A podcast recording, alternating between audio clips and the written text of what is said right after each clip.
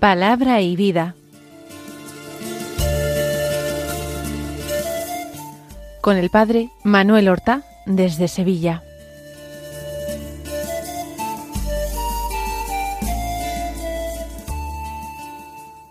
Nombre del Padre y del Hijo y del Espíritu Santo. Amén. Alabados sean Jesús y María. Muy buenos días, queridos amigos, oyentes de Radio María y seguidores del programa Palabra y Vida. Hoy es el miércoles de la vigésimo novena semana del tiempo ordinario, un miércoles que es 25 de octubre. Avanzamos en este mes del Rosario y en este mes de las misiones, un mes en el que hemos celebrado fiestas de la Virgen, como la de Nuestra Señora del Rosario, como la de Nuestra Señora del Pilar, y en que hemos celebrado también la fiesta de santos evangelistas o apóstoles, como San Lucas, el autor del tercer Evangelio, y aún hemos de celebrar la fiesta de los apóstoles, San Judas, Tadeo y San Simón.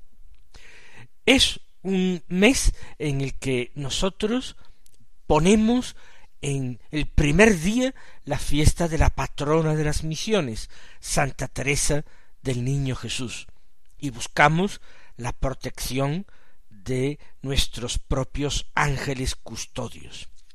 Vamos a proclamar la palabra de Dios pidiendo ayuda a la Santísima Virgen, oyente perfecta de la palabra, y a nuestros hermanos los santos, que nos ayuden a comprender la palabra y sobre todo a convertirla en vida. Estamos escuchando cada día la carta del apóstol San Pablo a los romanos, una carta de importancia doctrinal extraordinaria. Hoy, en el capítulo sexto de la carta, leemos los versículos doce al dieciocho que dicen así Hermanos, que el pecado no siga reinando en vuestro cuerpo mortal, sometiéndoos a sus deseos. No pongáis vuestros miembros al servicio del pecado como instrumentos de injusticia, antes bien, ofreceos a Dios como quienes han vuelto a la vida desde la muerte, y poned vuestros miembros al servicio de Dios como instrumentos de la justicia. Porque el pecado no ejercerá su dominio sobre vosotros, pues no estáis bajo ley, sino bajo gracia. Entonces, ¿qué? ¿Pecaremos puesto que no estamos bajo ley, sino bajo gracia? En absoluto. ¿No sabéis que cuando os ofrecéis a alguien como esclavos para obedecerlo, os hacéis esclavos de aquel a quien obedecéis? Bien del pecado para la muerte, bien de la obediencia para la justicia. Pero gracias sean dadas a Dios, porque erais esclavos del pecado, mas habéis obedecido de corazón al modelo de doctrina al que fuisteis entregados. Liberados del pecado, os habéis hecho esclavos de la justicia. La forma de hablar de Pablo nos resulta un tanto extraña. Sus razonamientos a veces no los podemos seguir, nos perdemos. Vamos a leerlo despacio y vamos a tomar conciencia de que no es algo tan difícil como a primera vista parece. Comienza diciendo el apóstol, en el texto que hoy hemos escuchado, comienza con una exhortación, que el pecado no siga reinando en vuestro cuerpo mortal. Y añade, sometiéndoos a sus deseos. La primera parte de la frase parece que se entiende perfectamente, que algo no reine en nosotros. Sin embargo, cuando dice sometiéndoos a sus deseos, parece que personaliza el pecado, como si el pecado tuviera deseos, tuviera su propia voluntad, etc. Hay que entender que cuando está hablando en estos versículos Pablo del pecado, se está refiriendo a la fuerza del pecado, una fuerza que es alentada, estimulada por el mundo, la carne y el demonio, los tres clásicos enemigos del alma. El pecado en ese sentido tiene un proyecto, un proyecto que es muy simple, oponerse a Dios, actuar como un antidios. Por supuesto, actúa en dependencia de Dios, porque como hemos dicho no tiene un proyecto particular y personal, sólo la pura oposición a Dios. Pero desde ese carácter que tiene negativo, el pecado, la fuerza de pecado, tiene un terrible peligro, porque aspira a dominar, a imponerse, a esclavizar. Cuando dice Pablo a los romanos que no siga reinando el pecado en vuestro cuerpo mortal, está invitando a los cristianos a sacudirse una antigua servidumbre. Los romanos, antes de su conversión a Cristo, se han dejado llevar por sus propias malas tendencias, se han dejado llevar por la fuerza del pecado, se han dejado llevar por esas raíces de pecado que son los llamados pecados capitales, por la soberbia, por la envidia, por la ira, por la codicia, por la lujuria, por la gula, por la pereza, ellos se han dejado llevar, pero en un tiempo pasado, antes de su conocimiento, de su descubrimiento de Cristo Jesús.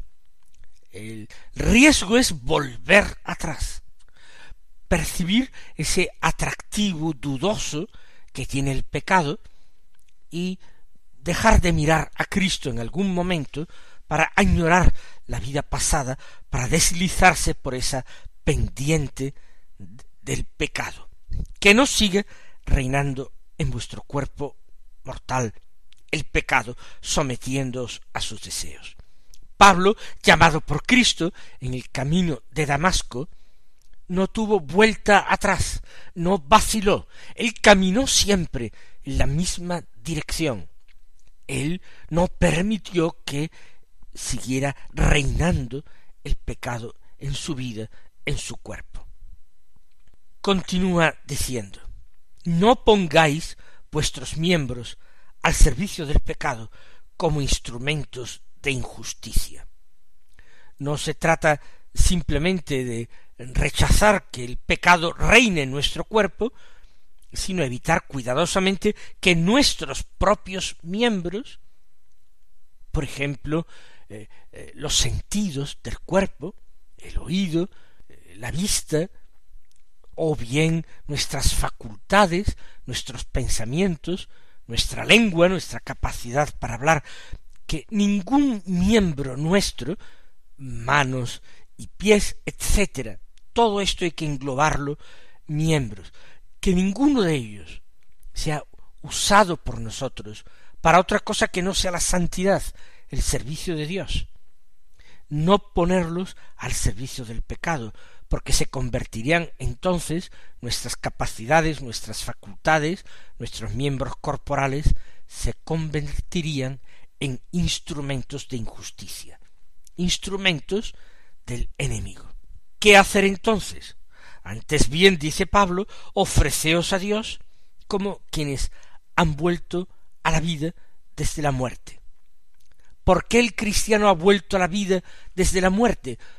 Porque en virtud del pecado de Adán y de sus propios pecados, del pecado heredado y del pecado personal cometido, él estaba abocado a la muerte. Sin embargo, Cristo Jesús, con su sacrificio, lo ha rescatado del pecado y de la muerte. Acuérdense de la insistencia que tenía el apóstol en el texto que leíamos ayer. Por un pecado entró la muerte en el mundo, el pecado de un hombre. En cambio, por la obediencia de otro hombre, todos alcanzamos la justificación, la santidad, la remisión de nuestros pecados. Así pues, ofreceos a Dios, como quienes han vuelto a la vida desde la muerte. Por supuesto, gracias al bautismo hemos sido injertados a Cristo. Ya no estamos abocados a la muerte, sino destinados a la vida. Como tales, hemos de ofrecernos a Dios y poner nuestros miembros y quien habla de los miembros de su cuerpo, habla de sus cualidades, de sus capacidades, ponerlos al servicio de Dios como instrumentos de la justicia, es decir, exactamente lo contrario de aquello contra lo que ha prevenido. Sigue su razonamiento, porque el pecado no ejercerá su dominio sobre vosotros. ¿Cómo que no lo ejercerá? Entonces no hay peligro. Sí, sí que hay peligro.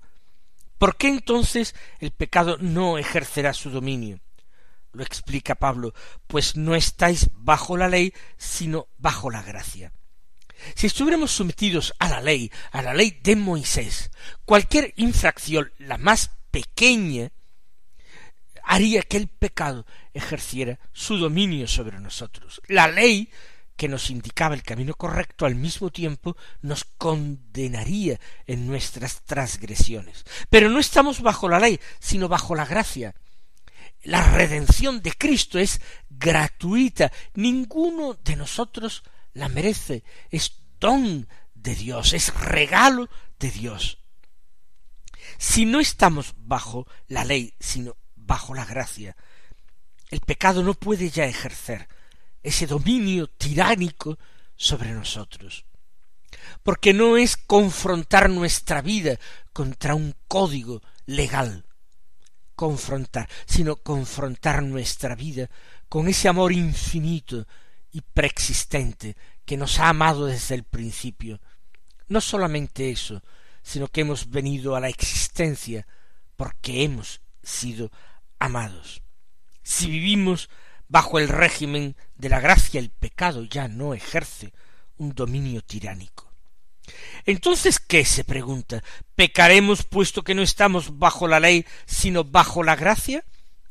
¿Diremos entonces como Dios es tan bueno, nos va a perdonar siempre? ¿Su misericordia es infinita? Ni mucho menos. La misericordia es un don, un don que hay que recibir, que hay que aceptar en la propia vida. Hay que responder a él porque Dios quiere entrar en un diálogo con nosotros. No se trata de dones unilateralmente recibidos, sino que el Señor aguarda pacientemente eso, sí, pero aguarda una respuesta de nuestra parte, una respuesta que brote de nuestra libertad y de nuestro amor pecaremos porque no estamos bajo la ley, sino bajo la gracia. En absoluto. Al contrario, estamos más obligados para con Dios, porque el amor con amor se paga. ¿No sabéis, sigue diciendo Pablo, que cuando os ofrecéis a alguien como esclavos para obedecerlo, os hacéis esclavos de aquel a quien obedecéis?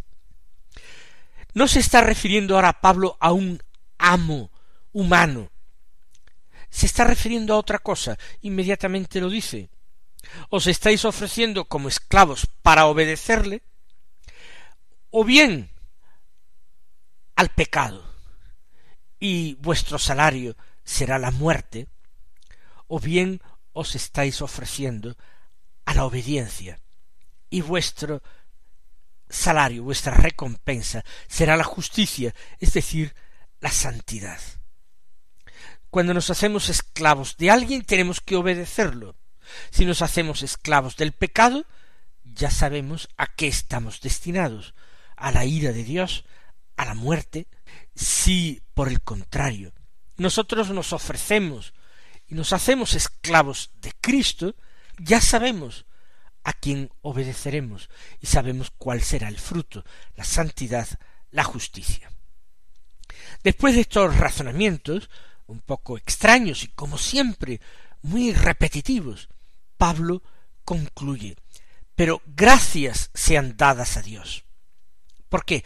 Porque erais esclavos del pecado, pero habéis obedecido de corazón al modelo de doctrina al que fuisteis entregados. Pablo se regocija por el comportamiento de los romanos, por el comportamiento de los cristianos, que lo son de verdad. Hombres pecadores, claro que sí, pero que no son tolerantes con sus propios pecados, que se mantienen abiertos a la gracia de Dios, por tanto se mantienen abiertos a la redención, a la salvación y a la misericordia. Gracias a Dios, porque en el pasado sí, los romanos también, como el mismo Pablo, como cada uno de nosotros oyentes de Radio María, éramos esclavos del pecado, pero ahora habéis obedecido de corazón a ese modelo de doctrina al que fuisteis entregados. ¿Quién es ese modelo de doctrina al que hemos sido entregados? Cristo Jesús. ¿Cómo que hemos sido entregados en el bautismo? Él nos marcó como propiedad suya. Hemos sido entregados a Cristo. Le pertenecemos todos los bautizados. Y lo hemos obedecido de corazón. Esa es nuestra meta. Por eso se felicita Pablo y felicita a los romanos. Porque habiendo en el pasado sido esclavos del pecado, ahora habéis obedecido de corazón a Cristo Jesús, al que habéis sido dados. ¿Por quién? Por Dios, por la Trinidad. Liberados del pecado, afirma, os habéis hecho esclavos de la justicia.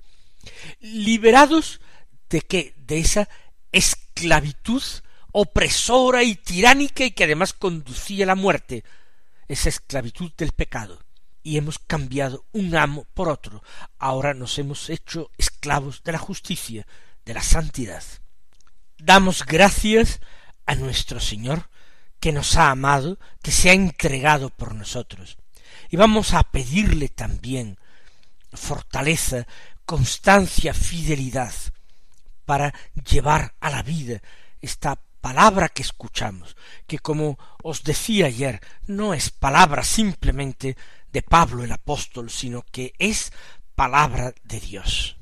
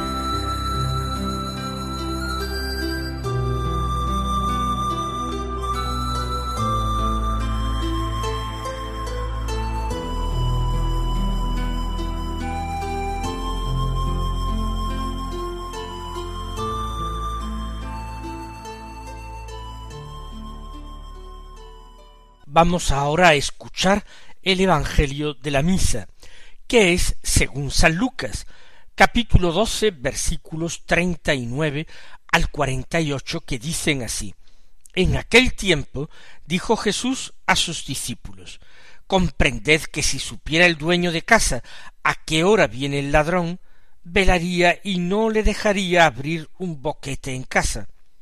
Lo mismo vosotros estad preparados, porque a la hora que menos penséis viene el Hijo del hombre. Pedro le dijo Señor, ¿dices esta parábola por nosotros o por todos?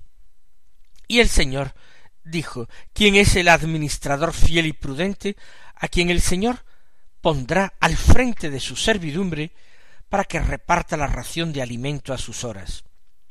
Bienaventurado aquel criado a quien su Señor, al llegar, lo encuentre portándose así, en verdad os digo que lo pondrá al frente de todos sus bienes. Pero si aquel criado dijere para sus adentros mi señor tarda en llegar, y empieza a pegarles a los criados y criadas, a comer y beber y emborracharse. Vendrá el señor de ese criado el día que no espera y a la hora que no sabe, y lo castigará con rigor, y le hará compartir la suerte de los que no son fieles. El criado, que conociendo la voluntad de su señor, no se prepara ni obra de acuerdo con su voluntad, recibirá muchos azotes, pero el que sin conocerla ha hecho algo digno de azotes, recibirá menos. Al que mucho se le dio, mucho se le reclamará. Al que mucho se le confió, más aún se le pedirá. Es imposible en muy breves minutos explicar eh, suficientemente este importante Evangelio. El Señor sigue exhortando en este lugar del Evangelio de San Lucas a la vigilancia. Invita a estar preparados en todo momento. En definitiva, nos está exhortando a no aflojar en su servicio, a no dejarnos arrastrar, como decía Pablo en la primera lectura, por esa tiranía, por esa esclavitud al pecado que conduce a la muerte. No, hay que estar preparados porque a la hora que menos se piensa vendrá el Hijo del Hombre. Jesús está hablando de su venida al final de los tiempos como juez. Y toda nuestra vida aquí, sea larga o corta, es una preparación para acogerle. El Señor nos deja a nuestros hermanos para que acogiéndolos a ellos, en sus personas, estemos acogiendo a Jesús.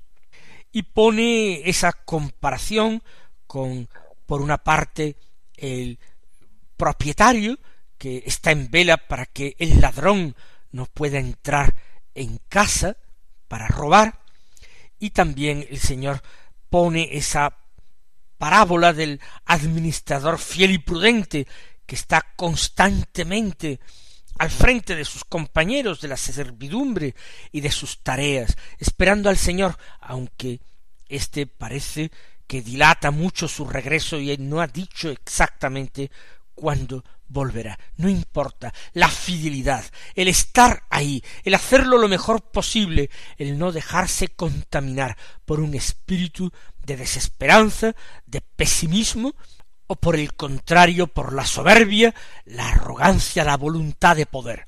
Tarda en venir el Señor, pues yo me pongo en el lugar del Señor. Así habla, así actúa el eh, administrador un poco fiel, que se pone a comer y a beber como si fuese el amo, y a golpear y a tratar eh, sin misericordia a los criados pensando que son suyos. Mis queridos hermanos, que el Señor os colme de bendiciones y hasta mañana si Dios quiere.